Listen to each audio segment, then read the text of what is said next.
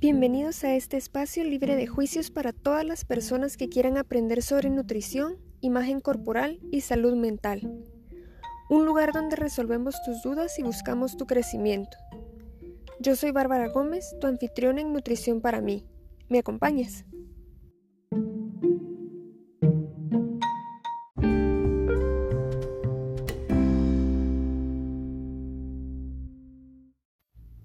Hola amigos, hoy en Nutrición para mí hablaremos de la segunda parte de los trastornos de la conducta alimentaria.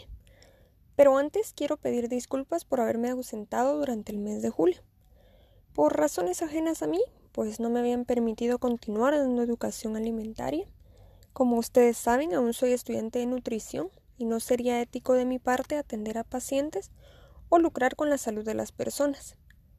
No está de más recordarles que el único profesional que está capacitado y autorizado para dar un tratamiento nutricional es una persona licenciada en nutrición de alguna universidad autorizada en el país y con un colegiado activo que proporciona el Colegio de Químicos y Farmacéuticos de Guatemala. Mi único fin con este podcast es crear una comunidad en torno a temas de nutrición donde pueda compartir un poco de mí y de lo que voy aprendiendo. Dicho esto, y volviendo al tema de los trastornos de la conducta alimentaria, quiero mencionarles que este tema pues da para mucho.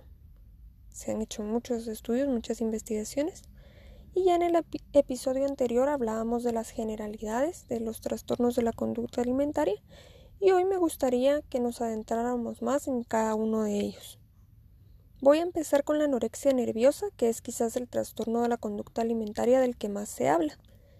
La anorexia es conocida porque las personas restringen su alimentación a tal punto que llegan a una desnutrición severa que los puede llevar a la muerte. Claro que hay niveles y podríamos hablar de una anorexia leve hasta una anorexia extremadamente grave. Entre las personas que viven con anorexia existe un temor intenso a ganar peso y a convertirse en personas gordas. La forma en la que experimentan su peso y la forma de su cuerpo siempre se manifiesta en forma negativa o de rechazo. Entre estos pacientes hay una pérdida de peso significativa y riesgosa em, que muchas veces es visible porque eh, se dice comúnmente que la persona está hecha un hueso, que está en los huesos o que es un esqueleto o se le ve marcadamente la piel pegada al hueso. Pero también existe una mal llamada anorexia típica, donde la persona ha llevado un régimen de ayuno, de dieta, de restricción y o de ejercicio excesivo, pero que al tener un peso considerado como normal o por encima de lo normal, entre comillas, no se le presta atención a todas estas conductas restrictivas que sabemos que son muy dañinas para la salud.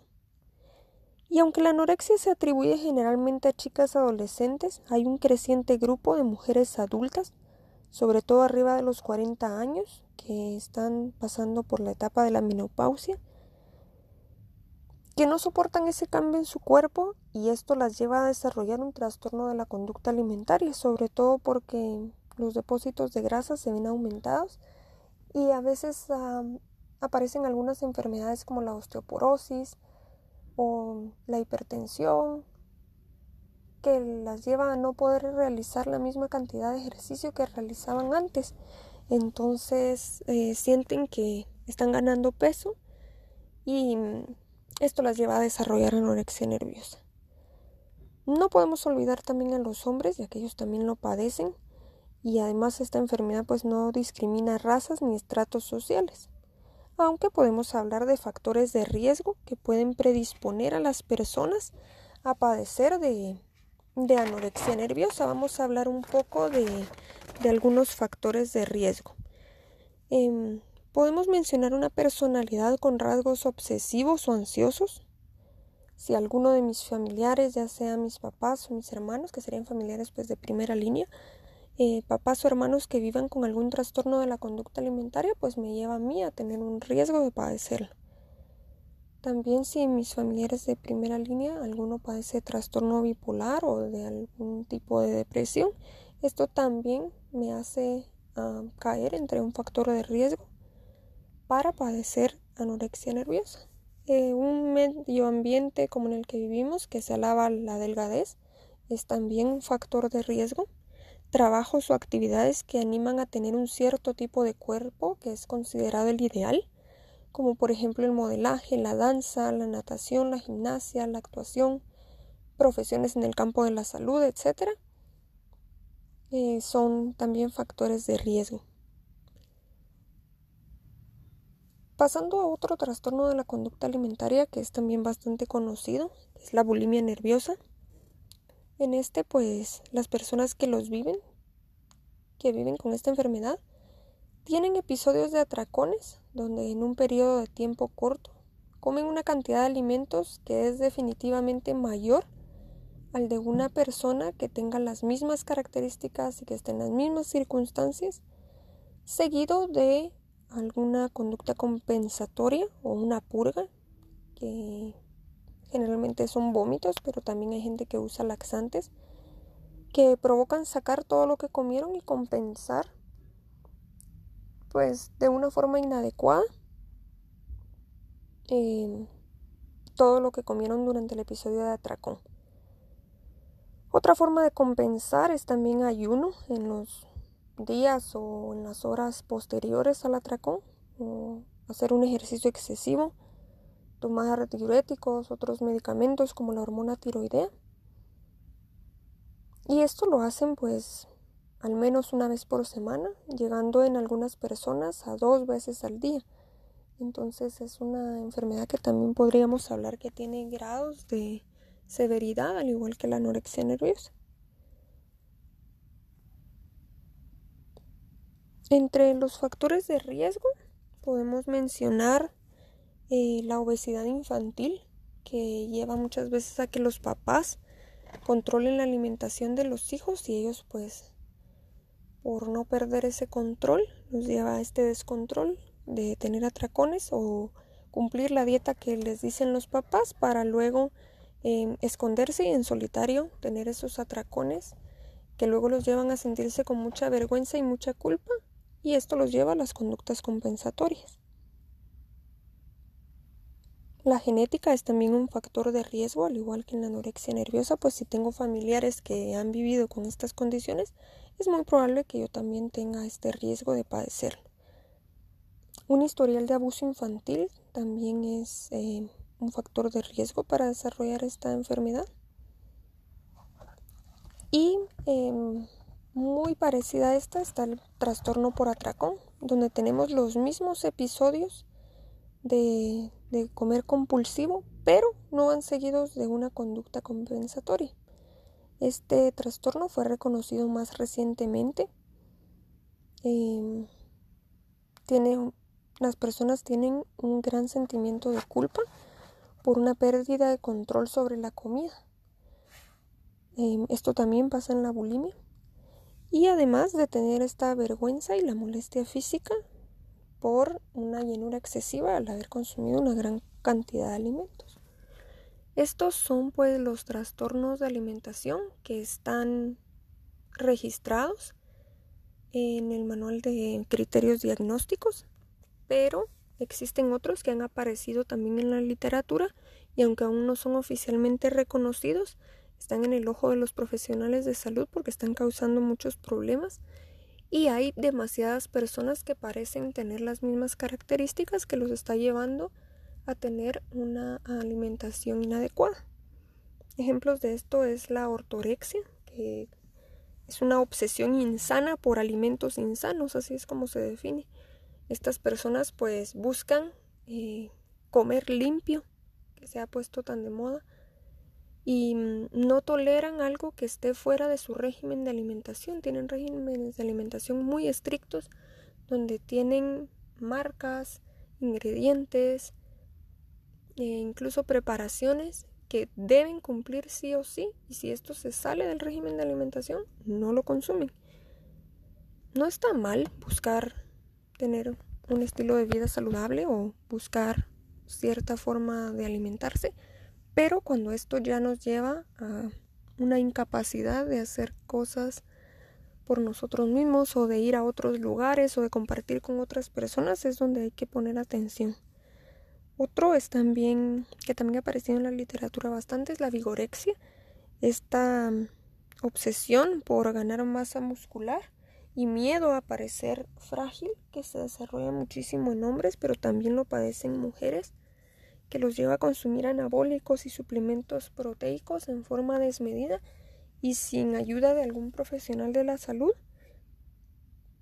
que también pues tiene serias consecuencias físicas y los lleva a tener un régimen de alimentación buscando esta ganancia de masa muscular que los lleva a restringir ciertos tipos de alimentos de una forma extrema y a consumir otros de forma excesiva.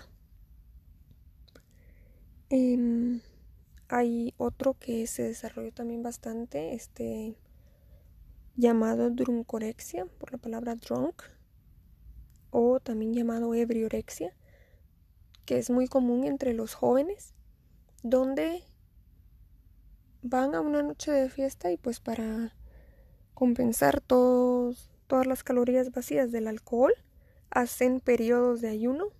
Em, antes o después de haber consumido grandes cantidades de alcohol.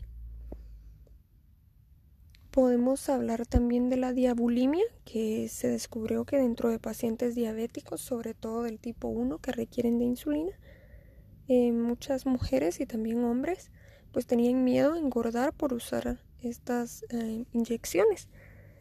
Pero al conocer los efectos secundarios de no utilizar la insulina, pues prefieren restringir su alimentación para compensar esto, estas dosis de insulina que deben consumir.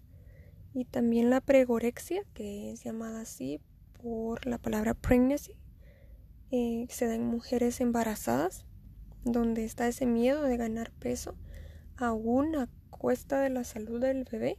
Hacen ayunos prolongados, dietas muy restrictivas y tienen mucho temor a no poder perder ese peso después del embarazo. Este confinamiento que estamos viviendo ha empujado a muchas personas a caer en algún trastorno de la conducta alimentaria. Cabe mencionar que no es necesario tener un diagnóstico para poder recibir ayuda. Si yo siento que para mí la alimentación se está volviendo un problema, y que tengo tal vez demasiadas reglas a la hora de comer que me están impidiendo llevar una vida tranquila, pues no está de más buscar ayuda profesional con algún licenciado en nutrición que nos pueda indicar pues si necesito alguna guía, alguna orientación sobre cómo alimentarme. Los trastornos de la conducta alimentaria están muy de la mano con ciertos dolores emocionales y por eso también cuando se diagnostica un trastorno de la conducta alimentaria, pues ya se ha descartado otro tipo de enfermedades como depresión, ansiedad, trastorno bipolar, esquizofrenia, porque muchas veces se desarrollan en conjunto y se necesita un tratamiento para cada una. Ya les había mencionado en el, en el episodio anterior del podcast que para salir de un trastorno de alimentación, que esto totalmente es posible, se requiere de un equipo multidisciplinar. Se necesitan de médicos, eh, médicos psiquiatras, nutricionistas, endocrinos, eh, psicólogos. Y pues con este tratamiento psicológico, médico y nutricional, se puede salir de esto, eh, curar esas heridas emocionales, restaurar mis hábitos de alimentación de una forma sana. Y mm, les quiero eh, dejar también, porque a veces pues tal vez no es que yo crea que tengo un trastorno, sino conozco a alguien y no sé cómo ayudarlo. Entonces les quiero dejar una página, se llama nationaleatingdisorders.org. Esta página em, tiene contenido en español, aunque está desarrollada en, en, Estados Unidos. También lo pueden buscar en internet como NEDA, así, N-E-D-A. Y ellos tienen muchos recursos donde está, si quieres ayudar a un familiar, si quieres ayudar a un amigo, si tú mismo necesitas ayuda, si solo quieres conocer sobre los trastornos de alimentación.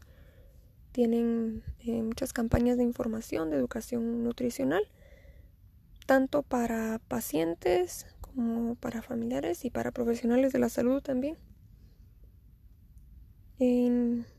entre los trastornos de alimentación, la anorexia nerviosa es potencialmente mortal.